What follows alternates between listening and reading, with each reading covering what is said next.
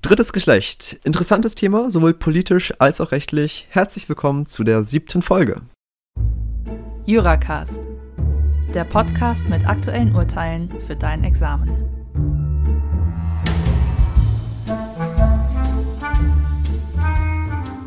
Moin Moin. Mein Name ist Cenk Nickel und ich begrüße euch zu der heutigen Folge im öffentlichen Recht.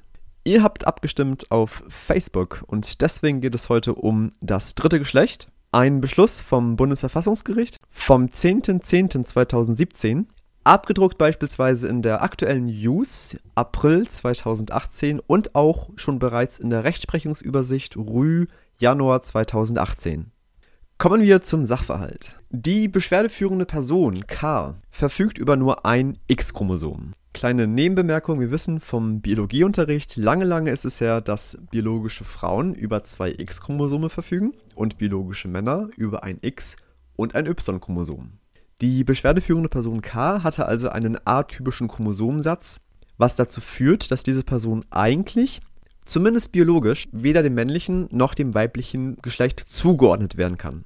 Trotzdem wurde sie bei der Geburt als weiblich zugeordnet. Und das wurde entsprechend im Geburtsregister eingetragen. Das Problem bei solchen Fällen ist allerdings oftmals, dass sich im Laufe der persönlichen Entwicklung herausstellt, dass das im Geburtsregister eingetragene Geschlecht gar nicht der persönlichen geschlechtlichen Identität entspricht. Und genau so war das auch bei dem vorliegenden Fall. K. fühlte sich weder als Mann noch als Frau und stellte deswegen beim Standesamt den Antrag, im Personenregister bei der Geschlechtsangabe als inter-divers anerkannt zu werden.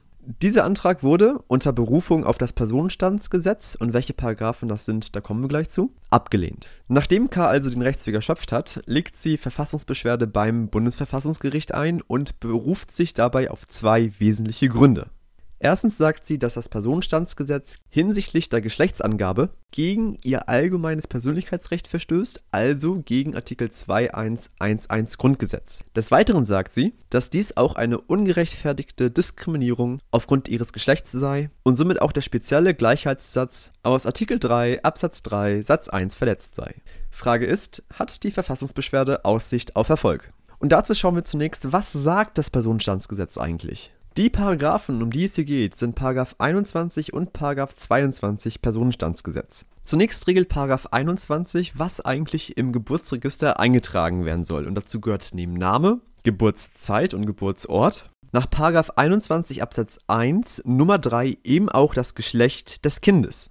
2013 wurde der Paragraph 22 Personenstandsgesetz eingeführt und dieser regelt fehlende Angaben. Und Paragraph 22 Absatz 3 sagt, Zitat, kann das Kind weder dem weiblichen noch dem männlichen Geschlecht zugeordnet werden, so ist der Personenstandsfall ohne eine solche Angabe in das Geburtsregister einzutragen. Ergo im Geburtsregister steht bei Geschlecht dann einfach nichts. Das Standesamt meinte also, das Gesetz sieht ein Inter oder Divers nicht vor. Das Einzige, was wir machen können, ist, wir können die Geschlechtsangabe weglassen. Punkt fertig, mehr nicht.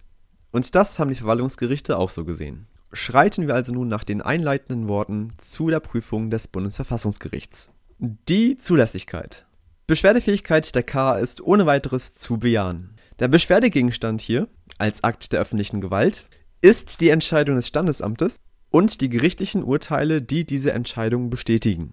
Wir haben hier also einen Fall der Urteilsverfassungsbeschwerde. Allerdings richtet sich K mittelbar auch gegen 21 und 22 des Personenstandsgesetzes. K müsste auch beschwerdebefugt sein und als mögliche Grundrechtsverletzungen kommen in Betracht, wie bei der Einleitung erwähnt, das allgemeine Persönlichkeitsrecht aus Artikel 2111 und der spezielle Gleichheitssatz aus Artikel 3 Absatz 3 Satz 1. Das Bundesverfassungsgericht führt zum allgemeinen Persönlichkeitsrecht aus, dass dieses die konstituierenden Elemente der Persönlichkeit schützen. Solche konstituierenden Elemente sind solche Umstände, die bei der persönlichen Entwicklung also der Personenwerdung, bei dem Heranwachsen zu einem Individuum eine tragende Rolle spielen. Und die geschlechtliche Identität ist eben ein solcher Faktor, die die persönliche Entwicklung maßgeblich mitbestimmt. Ob ich mich als Frau fühle oder als Mann fühle oder als etwas anderes fühle, das ist schon sehr wichtig für die Frage, wer bin ich eigentlich und was zeichnet mich als Person, als Persönlichkeit aus. Eine Verletzung kommt deswegen in Betracht. Artikel 3 Absatz 3 Satz 1 sagt, niemand darf wegen seines Geschlechts und so weiter und so fort benachteiligt oder bevorzugt werden. Hier stellt das Bundesverfassungsgericht fest, dass das Merkmal Geschlecht in Artikel 3 Absatz 3 Satz 1 nicht nur das biologisch männliche oder biologisch weibliche Geschlecht meint, sondern auch die Menschen schützt, die sich bei ihrer geschlechtlichen Identität weder dem männlichen noch dem weiblichen Geschlecht zuordnen. Also besteht auch hier zumindest die Möglichkeit einer Verletzung aus Artikel 3 Absatz 3 Satz 1. Auch ist K durch die Entscheidung selbst gegenwärtig und unmittelbar betroffen, also qualifizierte Betroffenheit plus, Beschwerdebefugnis plus. Rechtsweg ist erschöpft, Form und Frist sind eingehalten, Zwischenergebnis, die Verfassungsbeschwerde ist zulässig.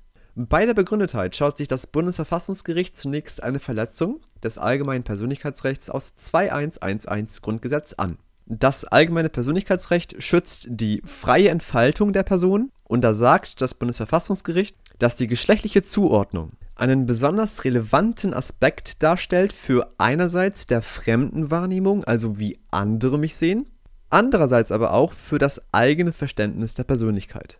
Und vorliegend fühlt sich K. nun mal weder als Mann noch als Frau. Und die gerichtlichen Entscheidungen verwehren demnach einen entsprechenden Eintrag in das Personenregister. Eingriff durch das letztinstanzliche Urteil also plus. Dieser Eingriff könnte verfassungsrechtlich gerechtfertigt sein und da kommt insbesondere die Schranke der verfassungsmäßigen Ordnung aus den Schrankentrias des Artikel 2 Absatz 1 in Betracht. Und eine verfassungsgemäße Konkretisierung dieser Schranke liegt nur dann vor, wenn die gesetzlichen Regelungen, auf denen die Konkretisierung beruht, selbst verfassungsgemäß sind. Und die gesetzlichen Regelungen sind hier in diesem Fall 21 und 22 des Personenstandsgesetzes. Frage also, sind 21 und 22 verfassungsgemäß? Kurze Bemerkungen zur Klarstellung. Wir prüfen hier eine Urteilsverfassungsbeschwerde. Wir haben soeben erarbeitet, dass durch das letztinstanzliche Urteil ein Eingriff in den Schutzbereich vorliegt. Durch die Schrankentrias des Artikel 2.1 lässt sich das allgemeine Persönlichkeitsrecht einschränken. Damit das allgemeine Persönlichkeitsrecht wirksam eingeschränkt werden kann, muss das Gesetz, welches diese Einschränkung konkretisiert, selbst verfassungsgemäß sein. Und dieses Gesetz ist hier das Personenstandsgesetz. Wir sind jetzt eine Ebene tiefer indem wir die Verfassungsmäßigkeit des Gesetzes als Schranke prüfen, auf dem das Urteil beruht. So viel zur kurzen Orientierung, wo wir uns gerade befinden. Also Prüfungspunkt Verfassungsmäßigkeit des Paragraphen 21 und 22 Personenstandsgesetz. Von der formellen Verfassungsmäßigkeit gehen wir aus. Spannender die materielle Verfassungsmäßigkeit. Paragraph 21 und 22 könnten selbst das allgemeine Persönlichkeitsrecht aus 2111 verletzen. Der Schutzbereich ist eröffnet, alles, was wir bereits oben ausgeführt haben, gilt auch hier. Das Bundesverfassungsgericht prüft jetzt allerdings, ob vielleicht der Paragraph 22 Absatz 3 einem Grundrechtseingriff entgegensteht. Wir erinnern uns, nach Paragraph 22 Absatz 3 steht der K offen, die Geschlechtsangabe einfach offen zu lassen, also nichts einzutragen. Das Bundesverfassungsgericht sagt allerdings, dass trotz dieser Möglichkeit, die Geschlechtsangabe offen zu lassen, ein Eingriff vorliegt. Wenn da nämlich gar nichts steht, dann heißt das zwar, dass die betroffene Person sich weder dem männlichen noch dem weiblichen Geschlecht zuordnet, es heißt aber auch, dass sie sich gar keinem Geschlecht zuordnet. Es wird, und so sagt das Bundesverfassungsgericht, der Eindruck fehlender Geschlechtlichkeit erweckt, was die geschlechtliche Identität der K auch nicht trifft. Das Bundesverfassungsgericht sieht also darin einen Eingriff, dass das Personenstandsgesetz einerseits eine Eintragung des Geschlechts erfordert (§ 21 Absatz 1 Nr. 3), andererseits eine Anerkennung der besonderen geschlechtlichen Identität der betroffenen Person verwehrt (Eingriff durch diese Vorschriften plus). Fraglich ist, ob dieser Eingriff gerechtfertigt sein könnte, und hier stellt das Bundesverfassungsgericht eine Verhältnismäßigkeitsprüfung an in Betracht kommen drei potenzielle legitime Zwecke. Und um das Ergebnis schon vorwegzunehmen, keines dieser Zwecke sieht das Bundesverfassungsgericht als legitim an. Das heißt, wir scheitern schon beim ersten Prüfungspunkt. Zweck 1 könnte sein, das gängige Geschlecht in Deutschland nur auf das binäre Geschlechtersystem zu begrenzen, also nur männlich und nur weiblich. Schließlich spricht der Artikel 3 Absatz 2 Satz 1 nur davon, dass Männer und Frauen gleichberechtigt sind. Das Bundesverfassungsgericht sagt hierzu allerdings, dass die Begrenzung auf Männer und Frauen in Artikel 3 Absatz 2 Satz 1 nur daher rührt, dass zu der damaligen Zeit nach dem damaligen gesellschaftlichen und rechtlichen Verständnis man nur von einer solchen binären Geschlechtszugehörigkeit ausging. Es ist also keine verfassungsrechtliche Beschränkung auf das binäre Geschlechtersystem. Der zweite legitime Zweck könnte sein der Schutz von Rechten Dritter. Hier sagt das Bundesverfassungsgericht, dass es ja dem Dritten egal sein kann, wenn es ein drittes Geschlecht gibt. Der Dritte müsse sich ja nicht etwa diesem Geschlecht zuordnen. Der dritte potenziell legitime Zweck könnte im Ordnungsinteresse bzw. in der Vermeidung eines bürokratischen Mehraufwands liegen. Insbesondere weil einige Rechte und Pflichten gerade an das Geschlecht männlich oder weiblich anknüpfen. Allerdings ist jetzt schon möglich nach 22 Absatz 3, dass man sich gar nicht einordnet. Also besteht dieser Status jetzt schon und es funktioniert. Somit scheidet auch hier ein legitimer Zweck aus. Im Übrigen würde man, auch wenn das ein legitimer Zweck wäre, den Mehraufwand hinnehmen müssen, weil die persönliche Entwicklung eines Menschen einen größeren Stellenwert einnimmt als irgendwelche Formalia, die dem Sachbearbeiter mehr Arbeit machen. Zwischenergebnis also Paragraphen 22 Absatz 1 Nummer 3 und 22 Absatz 3 verfolgen keinen legitimen Zweck, sind unverhältnismäßig und weil sie deswegen gegen das allgemeine Persönlichkeitsrecht verstoßen, sind sie verfassungswidrig. Die Paragraphen 21 und 22 könnten daneben aber auch Artikel 3 Absatz 3 Satz 1 verletzen. Wie schon oben ausgeführt, geht die Bedeutung des Wortes Geschlecht über das binäre System hinaus. Das Bundesverfassungsgericht argumentiert einerseits mit dem Zweck des Artikel 3 Absatz 3 Satz 1 und sagt, dass dieses Grundrecht Angehörige strukturell diskriminierungsgefährdeter Gruppen vor Benachteiligung schützen soll. Und dazu gehören eben auch solche, die sich weder einem männlichen noch einem weiblichen Geschlecht zuordnen. Paragraph 21 Absatz 1 Nummer 3 und 22 Absatz 3 benachteiligen somit Menschen, die nicht dem männlichen oder weiblichen Geschlecht zuzuordnen sind, da im Gegensatz zu den erstgenannten diese ihr Geschlecht nicht eintragen lassen können. Eine verfassungsrechtliche Rechtfertigung, vor allem unter Beachtung des Verhältnismäßigkeitsgrundsatzes, weil auch hier, wie bereits oben geprüft, kein legitimer Zweck für die Ungleichbehandlung in Frage kommt. Zwischenergebnis: Die Paragraphen verletzen auch Artikel 3 Absatz 3 Satz 1. Machen wir jetzt die Klammern zu. Paragraphen 22 Absatz 1 Nummer 3 und Paragraphen 22 Absatz 3 verstoßen sowohl gegen das allgemeine Persönlichkeitsrecht als auch gegen den speziellen Gleichheitssatz aus Artikel 3 Absatz 3 Satz 1. Beide Normen sind verfassungswidrig. Für unsere Urteilsverfassungsbeschwerde heißt das nun, dass der Eingriff durch das Urteil in Artikel 2111 nicht gerechtfertigt sein kann.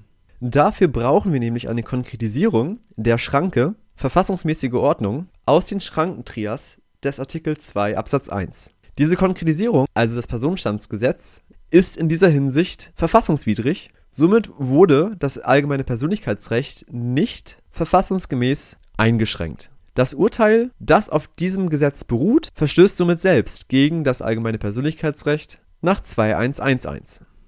Auf der Ebene der Urteilsverfassungsbeschwerde also ist neben einer Verletzung des allgemeinen Persönlichkeitsrechts auch eine Verletzung gegen Artikel 3 Absatz 3 Satz 1 gegeben weil auch die Diskriminierung durch die verfassungswidrigen Normen des Personenstandsgesetzes nicht gerechtfertigt werden kann. Das heißt, auch das Urteil verletzt somit das allgemeine Persönlichkeitsrecht und den speziellen Gleichheitssatz aus Artikel 3 Absatz 3 Satz 1. Ergebnis K wird durch die angegriffenen Urteile in verfassungsspezifischer Weise in ihren Grundrechten verletzt. Die Verfassungsbeschwerde ist zulässig und begründet und ist somit erfolgreich. Das war das Urteil zum dritten Geschlecht. Eigentlich nicht allzu schwierig. Was mich persönlich immer etwas irritiert, sind die verschiedenen Ebenen, die geprüft werden. Hierzu empfiehlt es sich, wer vielleicht den Fall noch einmal nachlesen möchte, die Januarausgabe der Rechtsprechungsübersicht, in der dieser Aufbau, der heute vorgestellt wurde, nochmal detailliert aufgezeigt wird. Das war es soweit von mir. Herzlichen Dank fürs Zuhören. Bei Kritik, Feedback oder Fragen bitte anschreiben. Weiterhin viel Erfolg und beste Grüße. Bis zum nächsten Mal.